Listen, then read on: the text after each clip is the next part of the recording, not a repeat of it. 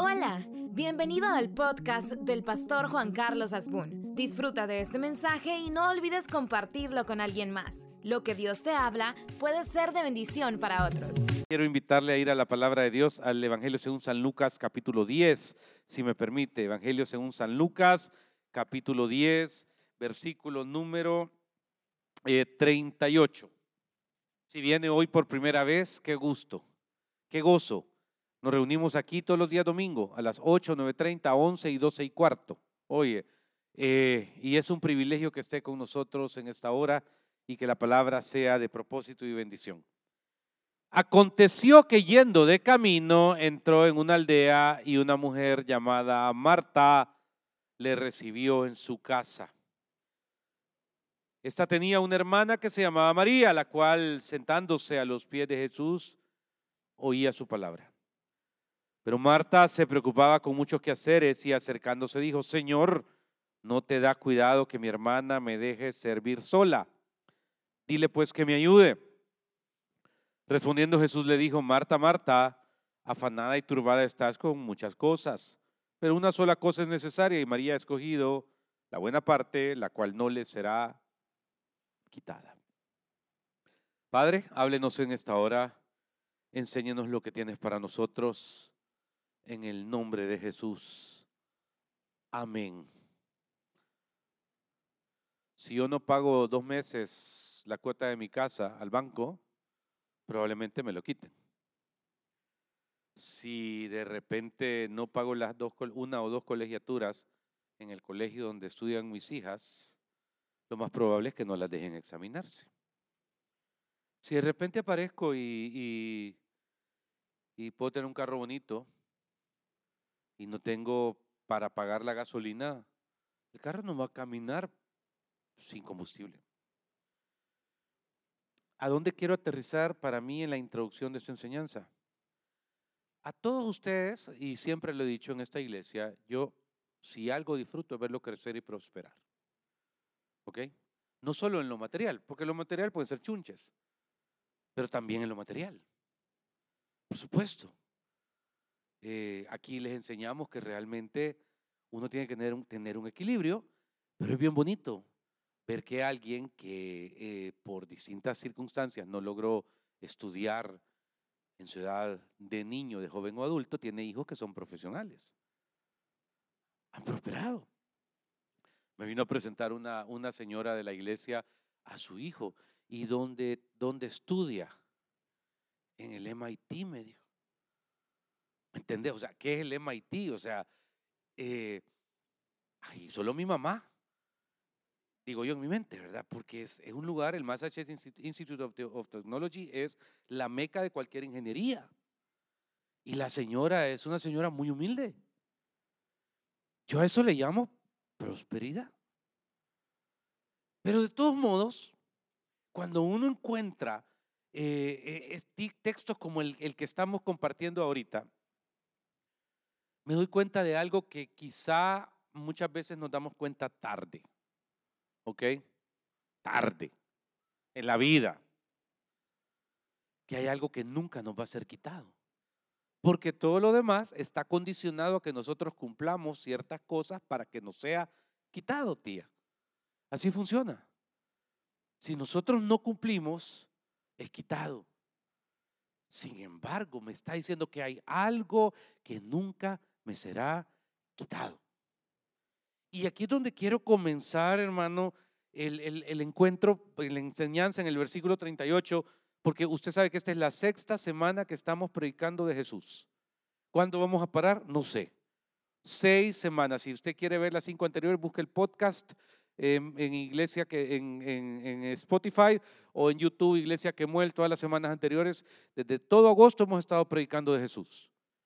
Y aquí, aquí algo que compartimos en esta sexta semana es que aconteció que yendo de camino entró en una aldea y una mujer llamada Marta le recibió en su casa. Ok. Si algo disfruto en lo personal son los encuentros inesperados. Y, para mí, cada uno de ustedes ha tenido a Jesús delante de ustedes, en sus narices, en su cara. Y muchas veces han, han ignorado, hemos ignorado, muchas veces hemos hecho a un lado por distintas circunstancias el tiempo para, voy a ocupar una palabra banal, disfrutar, que no me gusta mucho. ¿Ok? Porque se disfruta una Coca-Cola. Pero, pero voy a ocupar esa palabra para que la entendamos. Disfrutar su vínculo y su tiempo con Jesús. Un día de estos me cae una llamada de alguien que tenía mucho tiempo de no ver y me dice, Juanca, ¿está en su casa? Eh, sí, le digo yo, puedo visitarlo. Como pastor sé que si usted me dice, me regala un minuto, son cinco minutos. Sé que si usted me dice, pastor, me regala diez minutos, es una hora. Y sé perfectamente que si usted me dice, eh, pastor, quiero hablar con usted, de sentarme tres horas, ¿me entiende? Porque hay algo importante que me tiene que decir. Y soy alcanzable, todos tienen mi número, toda la congregación tiene mi número y usted sabe que es el 7737-5343. Sin embargo, sin embargo, cuando esta persona me llama, a mí me sorprende muchísimo que se me acerca y me dice, eh, estoy cerca de tu casa, ¿puedo pasar? Sí, le digo yo, pero fue casi por compromiso, le soy honesto. Y de repente pasó, me llevo pan dulce, no podía dejarlo en la puerta, que quede claro, comencemos por ahí, ¿ok? Sí, y de repente en la plática pasaron 10 minutos y yo aterrizá, aterrizá, aterrizá, media hora, ay Señor, que se apure, tengo que hacer esto, esto, esto. Pero la plática se volvió tan enriquecedora que creo, hermano, que delegué todo y de repente tres, cuatro horas hablando de cualquier cosa, de Dios, de fútbol, del clima, de, de, de, opiniones filosóficas, de todo. yo hablo de todo menos de política. Y entonces, de repente, en esa, en esa profundidad de la plática, hablamos de, animales, hablamos de, tantas cosas, y de repente llegó un momento como a las cinco y media de la tarde donde yo dije, qué plática más rica, valió la pena. No se puede todos los días, que quede claro, pero valió la pena sentir que no era, era sino una, una buena plática que pasó de manera inesperada y creo que llenó y enriqueció mucho mi vida. Casi no lo dejo ir, casi lo invito a dormir. Entonces, aquí donde quiero sustentar el primer, argumento de, esta, enseñanza. Hermano, uno tiene que ser bien sensible a los tiempos de Dios, a lo que Dios quiere decirme, a, a, lo que Dios necesita. No venga a la iglesia, perdón, que ocupe una palabra tan radical, no venga a la iglesia haciéndose el socado. No venga a la iglesia haciéndose el aquí vengo yo, no. No venga a la iglesia sintiéndose aquí, no, cuidado, cuidado. Entrad por esas puertas con, ¿qué dice? Con alabanza, ¿ok? Y por sus atrios con acción de gracia. eso es vital. Dos, la Biblia no dice que hay que congregarse en medio de la semana. Lo hacemos porque es una manera de crecer. La Biblia enseña que se congregaban en las casas, ¿me entiende? Pero, pero hacía, igual que el Señor, el primer día de, era consagrado a Él y desde la creación, el descanso para Él, etcétera, etcétera. Y entonces las iglesias, muchos de ustedes, y más con los hábitos post-pandémicos, se quedaron con un solo culto a la semana. Y de, y, de repente, ¿qué fue eso? A ver, sigo intentándolo, me La inteligencia artificial llegó a que muel, Dios guarde. Y entonces, y entonces, eh, de repente, yo quiero que usted le saque el máximo provecho de estos 40 minutos de predica. Es casi una lección que está siendo en teoría puesta para que usted la ocupe por práctica durante toda su semana y que le saque todo el provecho.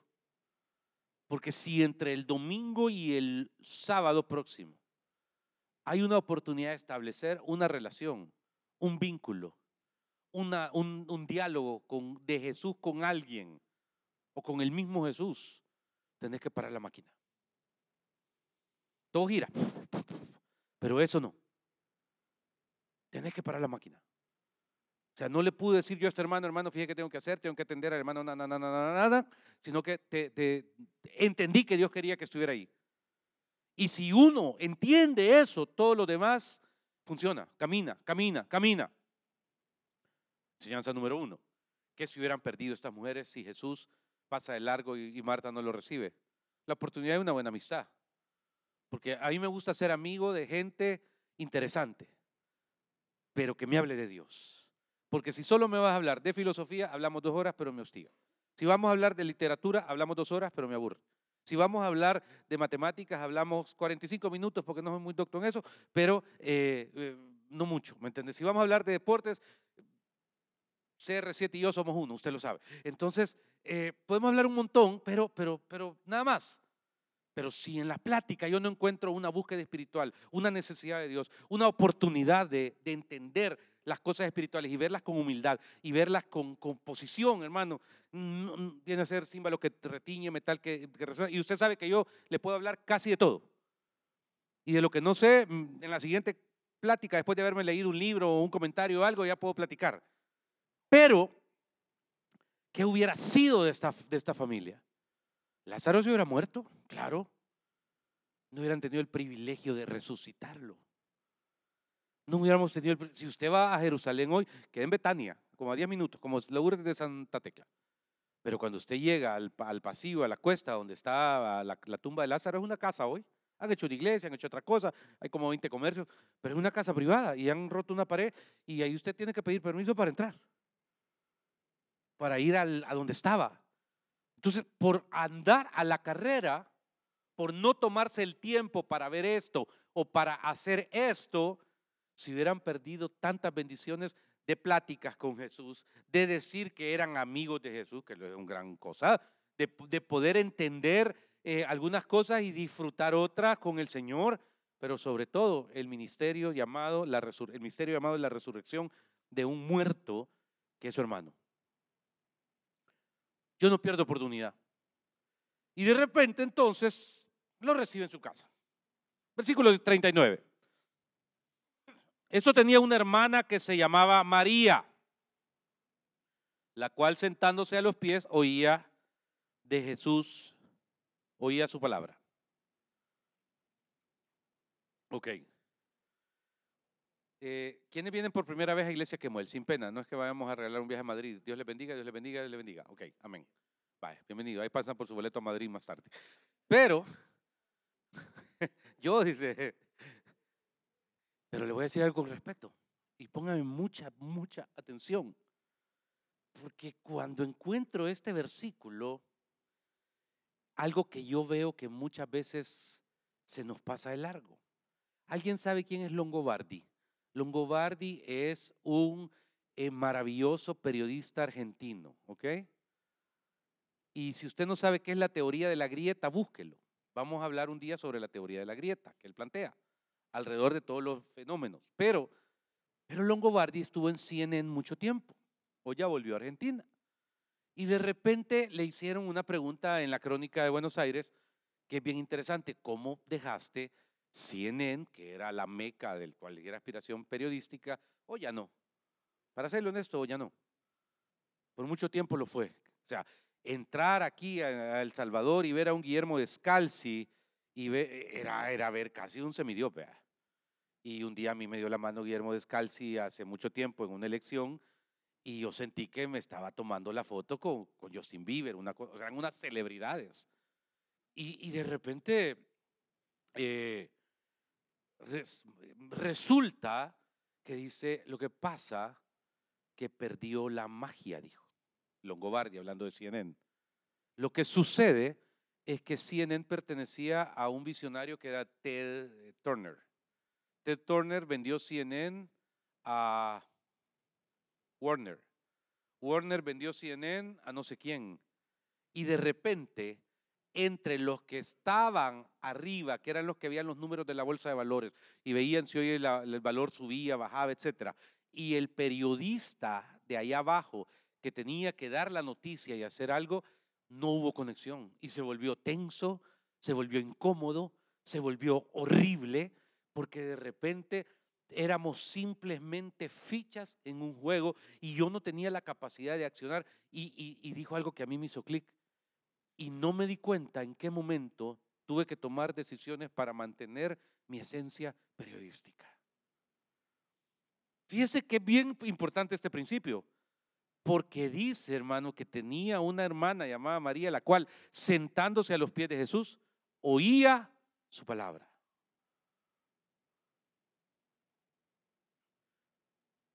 Yo le invito de todo corazón que usted revise qué tanto en un deleitómetro, que es otra palabra no bíblica, qué tanto es su deleite de las cosas de Dios. ¿Cuál es el nivel del deleitómetro? Porque las cosas de Dios, fíjese que se, lo voy a plantear de esta manera si hallo el papelito que tenía en el primer culto. Aquí está.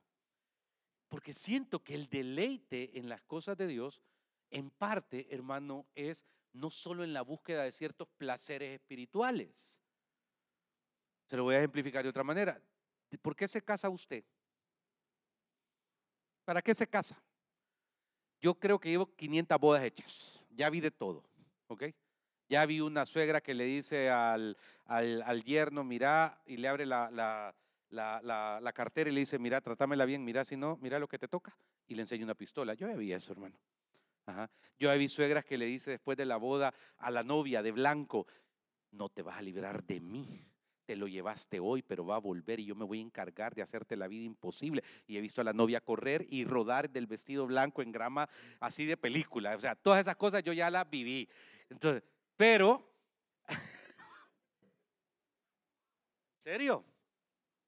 Y pensé, no, es que anécdotas. Dios le bendiga, hermanos, si están pendientes de, de eso. Pero, pero si algo a mí me mata es cuando en los votos yo lo que encuentro es la búsqueda de la felicidad. Yo me caso contigo porque tú eres mi felicidad. Ah, ya perdiste, chamaquita, día yo en mi mente. ya estuvo. Yo me caso contigo porque tú... No, cuidado. Porque le hago esta pregunta. Porque si se casa usted por la felicidad, es como que usted sea cristiano para ser feliz. ¿Ok? La novia se casa con Cristo, la iglesia se casa con Cristo, pero en el fondo es bien parecido, que la gente llegue al altar pensando que es para ser feliz que se casa con alguien y es como recibir a Cristo pensando que vas a recibir a Cristo y entonces eso te va a dar un nivel de felicidad o te va a dar la felicidad. Y lo que no entendemos en las dos vías es de que es un compromiso más que un estado placébico de sentirse bien. Dice el texto, y ya no vivo yo, mas Cristo vive en mí. Y lo que ahora vivo en la carne, lo vivo en la fe del Hijo de Dios, el cual me amó y se entregó a sí mismo por mí. Ok. Con Cristo estoy, dice antes, juntamente crucificado. Y luego del argumento, y ya no vivo yo. ¿Por qué quiero sustentar este principio? Porque, hermano, en, Mar, en María yo veo la sensación del deleite. Sentándose a los pies de Jesús, oía su palabra. Yo se lo repito, esto es la teoría. A las 12 del mediodía del domingo, a las 9 de la mañana del otro domingo, es, su práctica. Porque cuando uno encuentra su vida, su, estabilidad cristiana, puede que el primer amor no está como en su apogeo, puede que sus decisiones lo hayan llevado por otro lado, cualquier otra cosa, pero algo que usted nunca puede perder de vista es esto. ¿Hace cuánto no me siento a los pies de Jesús y me deleito en lo que Él es por mí y en mi vida? ¿Hace cuánto? Si yo voy a un restaurante es a comer y no a quejarme la comida, porque para eso me quedo en mi casa y la como yo. digo, Señor, ¿hace cuánto yo no disfruto las cosas tuyas? ¿Hace cuánto yo no puedo decir, Señor, que celebro. Mire, los oí cantar hace un ratito y a mí me encantó. Porque si yo como su pastor me siento tan feliz de oírles articular alabanzas, no solo aplaudir, no solo ver la banda, no solo escuchar, sino que cantar, imagínense cuánto más nuestro Padre Celestial se deleita absolutamente en todas aquellas cosas que representan para Él eh, todo. esto es vital que esa palabra que está ahí dice que esta mujer se sienta, esta mujer es parte de, se deleita y lo disfruta. Y entonces, hermano, es donde le haya cierto sentido a su vida. ¿Quiénes han leído la obra Los Miserables? Si no la han leído, yo les recomiendo al menos una vez al año que la lean. Hay tres, cuatro libros que para mí deben de ser de ley en la literatura de un ser humano, aparte de la Biblia, todos los años y Los Miserables es uno. Y hay un momento en la escena donde eh, Cosette está junto a su padre, ¿verdad? Que trabaja de jardinero en el convento, a punto de ser eh, eh, enfocada en, un servicio de novicia, de novicia, de monja. Y Cosette tiene una buena plática con, con el papá y uno de los argumentos, no sé, no, que, lo es, no lo voy a hacer textualmente, pues porque es un libro grande y no me lo puedo todo, pero le dice, padre, es que yo le he perdido el gusto, le dice, le he perdido la alegría a esas cosas. Y de repente a mí me trajo una combinación de, pensamientos eso.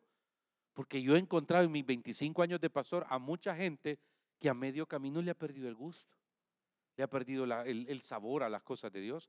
Y me he cuestionado, ¿es por culpa del pastor? ¿Es por culpa de la iglesia? ¿Es por culpa del ministerio? ¿Es por culpa de, las acciones o, decisiones de otros? es la, y la verdad que el único responsable es uno mismo. Te lo digo de todo corazón. ¿Está aquí iglesia? Ok, es que lo oigo bien calladitos ahora el único responsable es uno mismo. Y, en este punto es donde eh, uno tiene que revisar por qué. Porque yo tengo, por ejemplo, un familiar que está peleado con Dios, literal, peleado con Dios.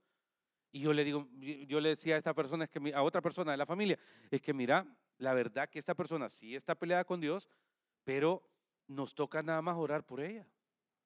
Porque ya no me toca a mí quererle argumentar A, B, C, D, F, G, H, este Dios, este no. Está o sea, la relación con el Señor es personal, correcto. Ok, dos, esta persona que está peleada con Dios conoce tanta Biblia como yo. Su decisión de aislamiento o de, moverse de las cosas de Dios es porque siente que Dios no respondió, Dios no le dio, Dios le hizo, Dios le quitó, cualquier otra cosa. No es mi rollo. Mi único rollo es orar por esta persona, porque esta persona, que ella no es peor persona que yo, ni yo soy mejor persona que ella para sentirme en una ventaja superior, hermano, eh, creo de todo corazón que, que está en una condición donde alguna circunstancia le pasa y eso hizo que se debilitara su fe y por consiguiente se aparta de Dios y todavía osamos reclamarle a Dios y exigirle explicaciones a Dios por estar alejados de Él. Cuando todos los libros sagrados en la Biblia nos enseñan cómo Dios Todopoderoso argumenta que en lo bueno y en lo malo, en lo difícil y en lo llevadero, en lo complicado y en lo manejable, en todo tiempo, dice, y eso incluye, buscaré de Jehová. Y hay periodos mucho más difíciles que otros. Entonces, el nivel del deleitómetro es bien importante.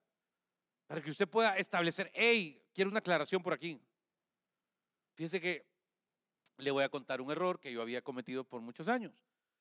Yo estaba aprovechando en la hora de la alabanza a andar allá afuera eh, atendiendo personas.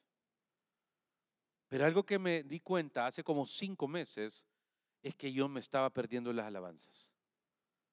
Y cada banda es muy particular. Si usted oyó yo, es la banda 7, es los chiquitos. Estos son los, los teenagers. Mañana, la otra semana creo que va la banda 1, la 2, la 3, la 4, la 5 y ahí se van repitiendo. Pero sentí de parte de Dios que el tiempo de la alabanza no era ni para que yo estuviera viendo el teléfono, el tiempo de la alabanza no era para que yo estuviera pendiente de un montón de cosas, el tiempo de la alabanza no era sino y sencillamente para que yo alabara. Ok, Dios mío, si nosotros iglesia que muele la alabanza y la adoración en este país, tiene historia. Y no puede ser que lo veamos como algo, algo circunstancial. No. Entonces, hace como, allá por el mes de marzo quizá, dije voy a entrar. Y trato en los cuatro cultos, si es posible, de estar ahí sentado por ahí a algún lado, escuchando las alabanzas. Qué riqueza. Y yo le decía al Señor un día eso, el domingo antepasado, de lo que me he perdido todo este tiempo. Dios de pactos. ¿Se puede imaginar lo que funciona en el mundo espiritual? Que uno declare que nuestro Dios es un Dios de pacto. Que uno declare que diga, confío en tus promesas, descanso en tu palabra, por tu gracia estoy aquí. Solo con esas tres frases es doctrina para, para 100 mensajes. Y aquí es donde encuentro a esta mujer sentada, escuchando. Pero, vea lo que dice el versículo 40. Pero Marta se preocupaba con muchos quehaceres Vamos a darle un beneficio de la duda a Marta. Siempre he predicado a favor de Marta y en contra de la María. Creo que es la primera vez que me voy a con, con la María a favor. Porque encuentro en Marta dos o tres cualidades. Primero ya dijimos es la que metió a Jesús a la casa. Número dos, es la que se encargaba que estuviera limpia la casa. Y número tres, cuando murió Lázaro, la María estaba en bajón, la María no quiso salir. Ahí viene Jesús, cuatro días después viene. Ahí está. Mira, fíjate que Jesús, no, pues sí, Jesús está como que se fue a Multiplaza, se fue a Santana, se fue a San Miguel, fue al Puerto de la Libertad, se subió en la rueda y hasta cuatro días después llegó a donde estaba Lázaro ya muerto. Y entonces cuando le dicen a, la, María, mira, fíjate que viene, ¿para qué viene ahorita? Yo no lo voy a recibir. ¿Y quién es la que salió? Marta. Salió con medio reclamo, ¿verdad? Porque le dijo, mira, y hace cuatro días se murió, pero ¿por qué no viniste? Y ahí se va el milagro de la, de la resurrección de Lázaro, etcétera, etcétera, etcétera. Sin embargo, en este punto es donde encuentro a mucha gente buena perdiéndose. Mi mentor, el doctor Edgar López Bertrán, le llamaba tontos útiles. ¿A quiénes le llamaba tontos útiles el doctor Edgar López Bertrán Padres? Aquellos que vivían ocupados en un montón de cosas, incluyendo el reino de los cielos, pero no dedicaban tiempo para su propio crecimiento espiritual. Pongan atención a esto. Porque entonces lo que la palabra nos está llamando es la búsqueda de un equilibrio. Y ese equilibrio te tiene que llevar a saber en qué momentos de tu vida necesitas qué, en qué área. Y hay dos palabras que a mí me inquietan. Marta se preocupaba Primera palabra. La preocupación, hermano, es un principio que uno tiene que tener cuidado. Yo no promulgo en esta iglesia que usted viva cultura hippie. Descanse, no haga nada, no, no. Pero a mí me encanta ver a la gente en la dinámica de hacer y de lograr cosas. Pero también encuentro que la palabra preocuparse debería de ser manejada de manera distinta. ¿Por qué? Porque cuando dice, por ejemplo, otra vez el texto, ya no vivo yo, más Cristo vive en mí, ¿ok? Es una posición que al menos su servidor con los años la ha entendido, la ha entendido, perdón. ¿Por qué? Eh, en primer lugar, eh, porque creo que, que, esto es de Dios, para darle un ejemplo, ¿ok? Darle de Dios, ¿ok? Eh, hace como tres semanas un pastor amigo me mandó el video de otro pastor. Nos agarró como piñata, como ilustración. Sin mencionar nombre, casi me pone la foto. Nunca reacciono. Yo siempre he dicho, la nobleza, la realeza no se defiende. Jamás me defendí, jamás, jamás, jamás, jamás, jamás, jamás. Que yo me defendí, no. Hasta comida le mando a mis detractores en alguna mesa cuando veo que están comiendo la comida y les va a hacer daño porque están comiéndome a mí. Yo hasta les mando unas alitas ultra picantes si no se las comen, me las como yo porque a mí me gustan. Y, de ahí, pues, si Dios me permite y tengo, hasta les pago la cuenta. Ahí les dejo pagado el pastor, punto, al revés. Pero, pero donde quiero establecer es de que de repente dije, hey, y este tiro no me lo esperaba. ¿De dónde salió? Lo primero que me dio es, hey, debo de tener la capacidad. No, no es justo, dije yo, no es justo. Le voy a hablar, no. Pero anduvo como dos o tres horas el pensamiento ahí. Se lo mandé a tres personas, de la, a, dos personas, perdón, de la iglesia, porque quería consejo. Mirad, me mandaron este video, que pensar, tiro directo, ya le tomé la placa, pastor, me dijo uno. Entonces, no, no es eso. Porque en esta vida hay demasiada gente con el fósforo así, esperando que haya fuego para incendiar todo. Y uno tiene que ser pacificador, dice la palabra. Amén. Tienes que ser pacificador. Y entonces, y le llamé a otra persona y me dice, Pastor, totalmente irrelevante el comentario. Y de repente dije, ok, no preocuparse, hermano, es una característica de alguien que deja pasar el 99% de las cosas que pudieran ser problema o crisis. Y se enfoca en solucionar un 1%, un 2%. Ayer en la noche, 7 de la noche o 6 de la tarde, no me acuerdo, pastor, fíjese que mi esposo está en alta mar, está no sé cuántas, 11 millas náuticas, eh, se le, la, ¿cómo se llama? En la parte aquí hay gente que le gusta ir a pescar a alta mar, la, el, casco se rompió, se le está metiendo agua al, no sé si yate, lancha, barco, y, y, y solo vienen con un motor. ahí sí hay que preocuparse. Pero ¿dónde encauso la preocupación? Dije, esta hora podemos pedir un helicóptero, ese helicóptero no va a llegar por la hora, no lo va a tratar, y de repente, ¿me entiende? Ese es un enfoque. Y después a ocho millas, y después a cinco millas, y después anoche, anoche. Y de repente, eh, a las 10 de la noche, ya cuando yo dije, voy le dije a Lani, me voy a ir a la Costa del Sol. Eh, solo te dejo aquí, andamos en una reunión familiar y me voy a la Costa del Sol. A ver, y cuando ya iba para allá, me llama la esposa y me dice, pastor, eh, ya están en muelle. Ok, eso se llaman circunstancias importantes, porque hay veces son emergencias, hay veces son urgencias. Ahí, Felipe, estamos claros. Pero hay un montón de cosas en las cuales tenés que aprender a, a despreocuparte, porque no es tu problema. Y aquí le dice primero este comentario, Marta se preocupa con muchos quehaceres. Ok, la primera palabra preocupación. Enfóquese en preocuparse por su crecimiento espiritual. Por favor. Enfóquese en preocuparse por situaciones que vienen como oleajes a su vida que sí o sí tiene que resolverlas. Enfóquese en preocuparse por aquellas cosas donde no solo se aflija y parezca aquella aquel muchacho que se disfraza de, mujer en TikTok, sino que así que pone un su calzoncillo rojo en la cara, ¿me entiende? Y que transmite afán en algún momento, sino que, no sé cómo es que se llama, pero eh, hermana, hermano, le dice, no sé cómo, pero de repente eh, eh, no, sino que cuando usted tenga algo que usted no pueda manejar, algo que usted no pueda controlar, algo que usted no pueda pagar, algo que usted no pueda solventar, usted tiene que establecer algo que se llama punto cero. ¿Y qué es punto cero, pastor? Es el saber de que ahí es donde usted es impotente. Y si sos impotente, entonces ahí tenés que entregarle a Dios tu impotencia sobre ese tema. Porque tú no lo puedes arreglar. Porque si vas a hablar lejos de salir en paz, vas a salir peleado.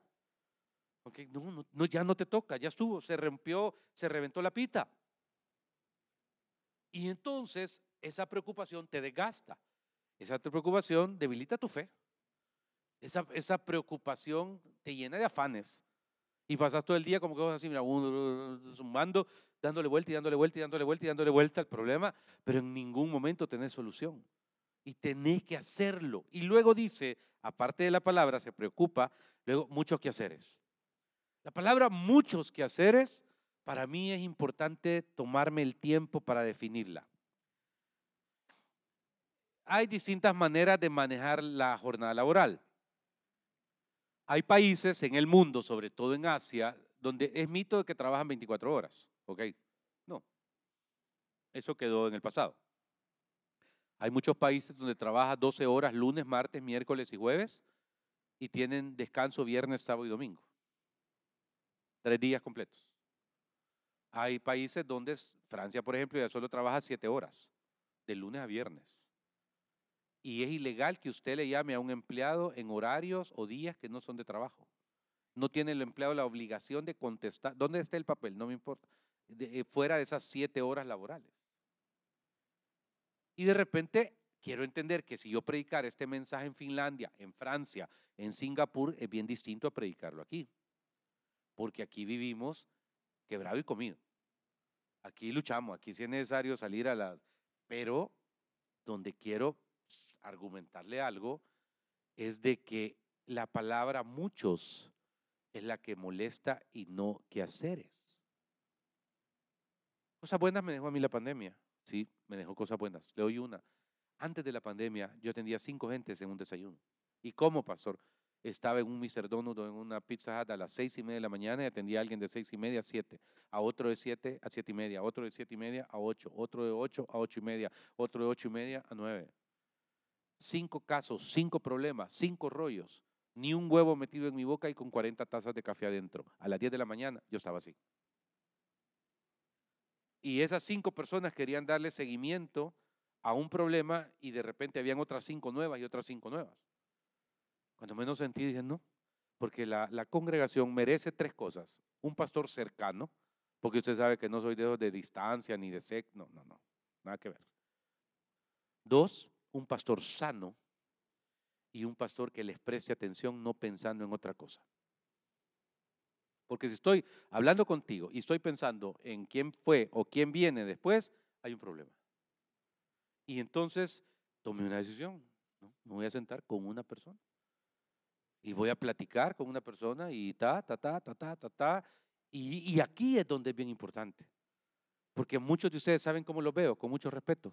Con un montón, ¿cómo se llaman los que hacen esto en los circos? malabaristas y tienen una, dos, tres, cuatro, cinco, seis, siete, ocho, nueve, diez botellas de esas de, de, de, boliche en sus manos. Pam, pam, pam, pam, pam, pam. Toda la vida van a aguantar eso. De vez en cuando te recomiendo algo, vota varias.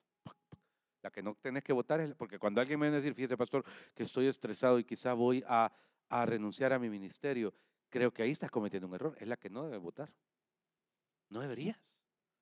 Pero que tenés que revisar qué, quiénes, claro que sí, porque no está bien. Porque en el fondo, dice Jesús, yo he venido para que tengáis vida y la tengan en abundancia.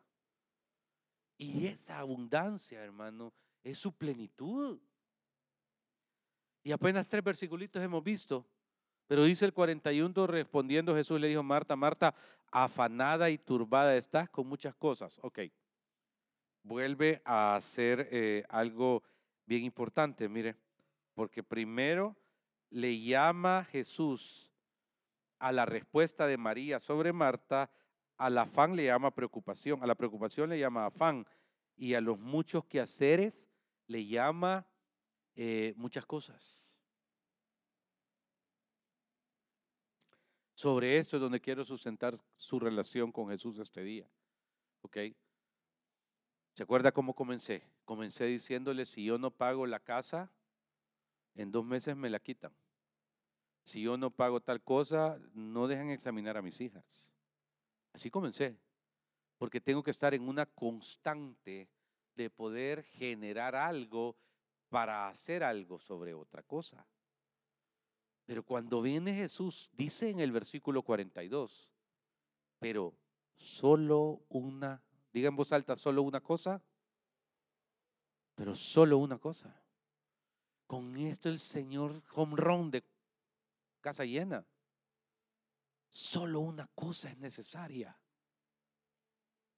Y es donde creo de todo corazón que cada uno de nosotros debería enfocar si estamos buscando esa que es necesaria o la estamos dejando de lado. Yo quiero terminar mi eh, predicación en esta hora. Tal vez, hermano, eh, con algo bien importante. Nadie va para joven. Nadie. Nadie. Dos, la experiencia no es absoluta. Pero tómeme, como yo digo en broma, yo no soy un profeta de esos que ve el futuro, yo soy un profeta de vivencias. He visto tanto que le puedo decir por dónde va a revirar la pelota. Y con respeto le puedo decir como profeta de vivencias que cuando alguien te cuida su espiritualidad, pone en riesgo todo. Todo. Todo. Señor, yo te pido en esta hora que cada uno pueda saber qué es lo que usted es y tiene para todos nosotros, Señor. Háblenos de día, de noche, de esto, Señor. Y sea tu Espíritu Santo el que nos ministre, nos reconforte y nos dé luz. Gracias por ser parte de este podcast. Si este mensaje te gustó, lo puedes compartir en tus redes sociales y suscribirte. Dios te bendiga.